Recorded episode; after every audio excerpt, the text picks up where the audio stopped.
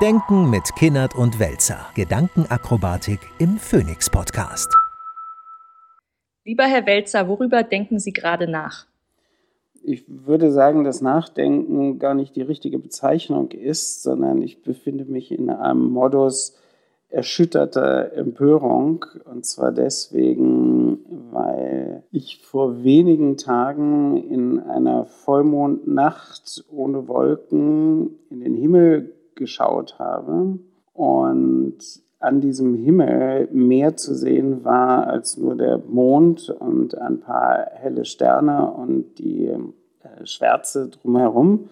Plötzlich zog eine Kette von leuchtenden Satelliten über dieses Firmament und zerstörte die komplette Aussicht und rauschte da vorbei wie, wie irgendein beschissenes Karussell auf der Kirmes. Und das Ding ist ja offensichtlich dieses Starlink-Satellitenteil von Elon Musk gewesen. Und ich war vollständig empört und bin es noch, dass ein einzelner Mensch, zufällig der reichste Mann der Welt, sich die Freiheit nehmen darf, für die restlichen acht Milliarden Menschen zu entscheiden, dass ihr Blick in den Himmel nicht mehr derselbe ist, wie es ohne ihn wäre. Und das empört mich wirklich zutiefst, das erschüttert mich. Das letzte Mal, dass ich etwas von Starlink gelesen habe, war, als Elon Musk ja auch im Russland-Ukraine-Konflikt ähm, angeboten hat, dadurch das Internet für die Ukrainer quasi zu sichern und dadurch Informationen bereitzustellen, irgendwie Kommunikation bereitzustellen, das abzusichern.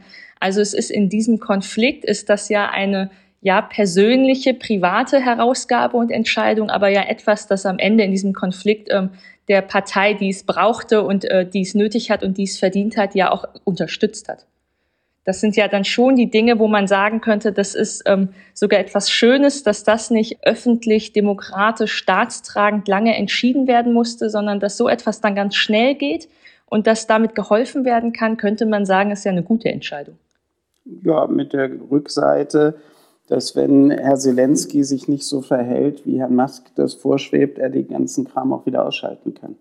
Also da sieht man ja exakt das Problem der Privatisierung von solchen Dingen. Ein anderer Oligarch könnte auf die Idee kommen, äh, ich kaufe euch, keine Ahnung, eine bestimmte Anzahl von Panzern und schicke die dahin, weil die europäischen Länder sind zu langsam oder so. Ja, also da ist ja das Feld offen. Und es ist ja auch in der Tat offen, weil dieselbe Sorte von Menschen entscheidet, mit Raketen ins Weltall zu fliegen und so weiter und so weiter. Und was ich einfach so, so, dass jeder Form von Zivilisiertheit im Sinne auch von rechtsstaatlichen Ordnungen völlig widerspricht, ist, dass nur weil so jemand die Knete hat und die verstiegenen Fantasien der Weltbeherrschung äh, hat, dass er das machen darf dass also das Weltall und auch meinetwegen so etwas wie der, die Sicht auf etwas nicht als Commons, als Gemeingut definiert ist, sondern der privaten Aneignung einfach zur Verfügung steht.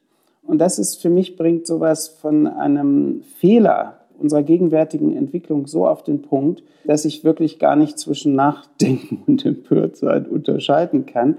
Ich finde, das ist ein Eingriff in die Freiheitsrechte von acht Milliarden Menschen, ohne Begründungspflicht. Das ist ja ein Fall, der lässt sich leicht auch zuspitzen, weil es Elon Musk so als Person da ja auch irgendwie gibt.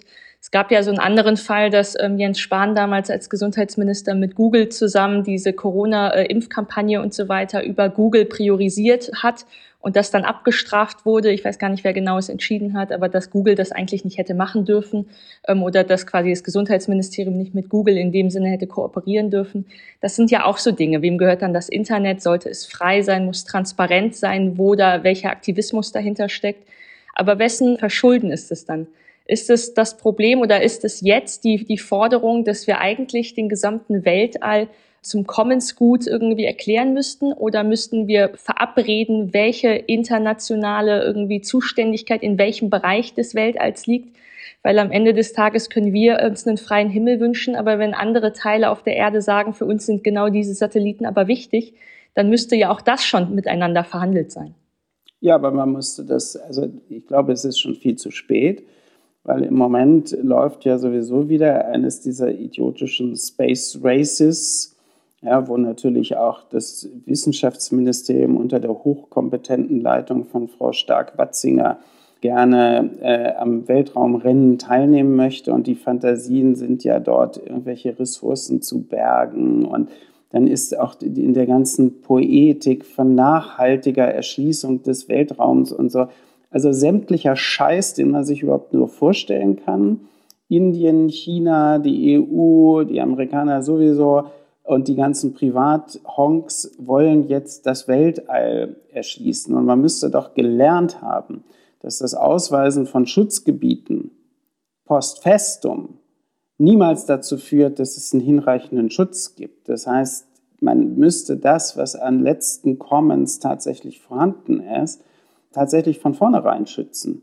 Ja? Und das sind alles Dinge, wo man erst den Raubbau und die private Aneignung zulässt und dann hinterher merkt, oho, oho, da haben wir jetzt aber ein Problem und dann wird es wahrscheinlich irgendwie das Schutzgebiet Pluto irgendwann geben, äh, aber nicht ohne, dass vorher 20 Weltkonferenzen stattgefunden haben, äh, welche Räume im Weltall man schützen sollte. Also lange Rede, kurzer Sinn.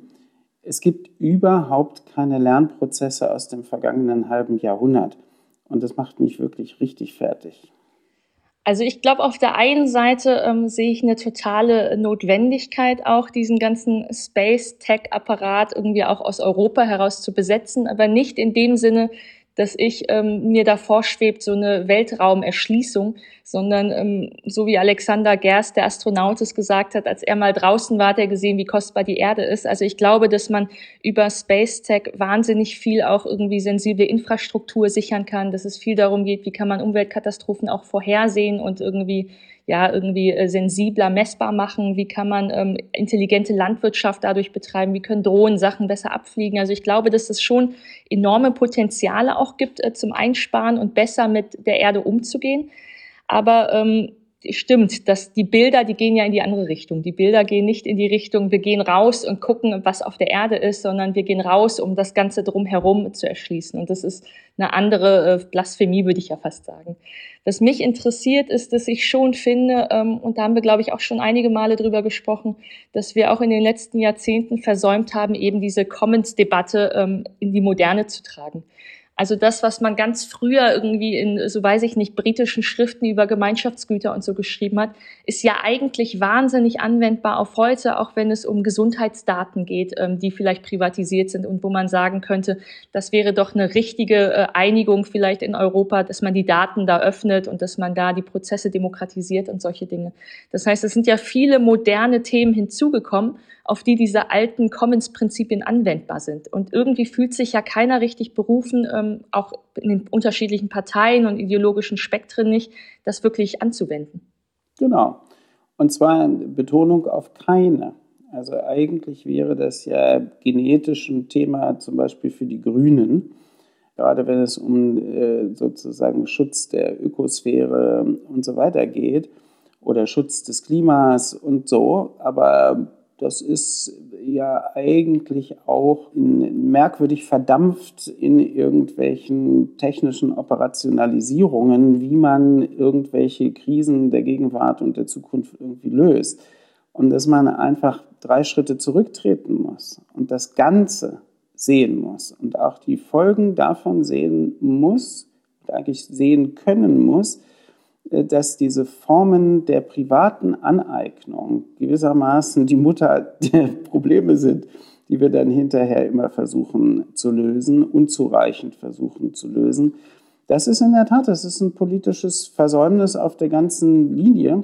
Und ähm, das kann man nur so konstatieren. Aber man sieht dann eben, jetzt komme ich zu meiner Empörung zurück, zu welchen konkreten und dann nicht mehr korrigierbaren Folgen das führt. Also man kann bei dieser Starlink-Geschichte hatte ich dann plötzlich die Hoffnung, dass die astronomische Wissenschaft irgendwie sagt, Moment, das Zeugs muss vom Himmel runter, das stört ja unsere ganzen Messungen und Beobachtungen, wenn da ständig so eine, so eine komische Raupe durchs Weltall fliegt. Ja. Also muss man sich dann überlegen, was gibt es denn für Akteure, die, die relevant für sich in Anspruch nehmen könnten, irgendwie Politik zu beeinflussen.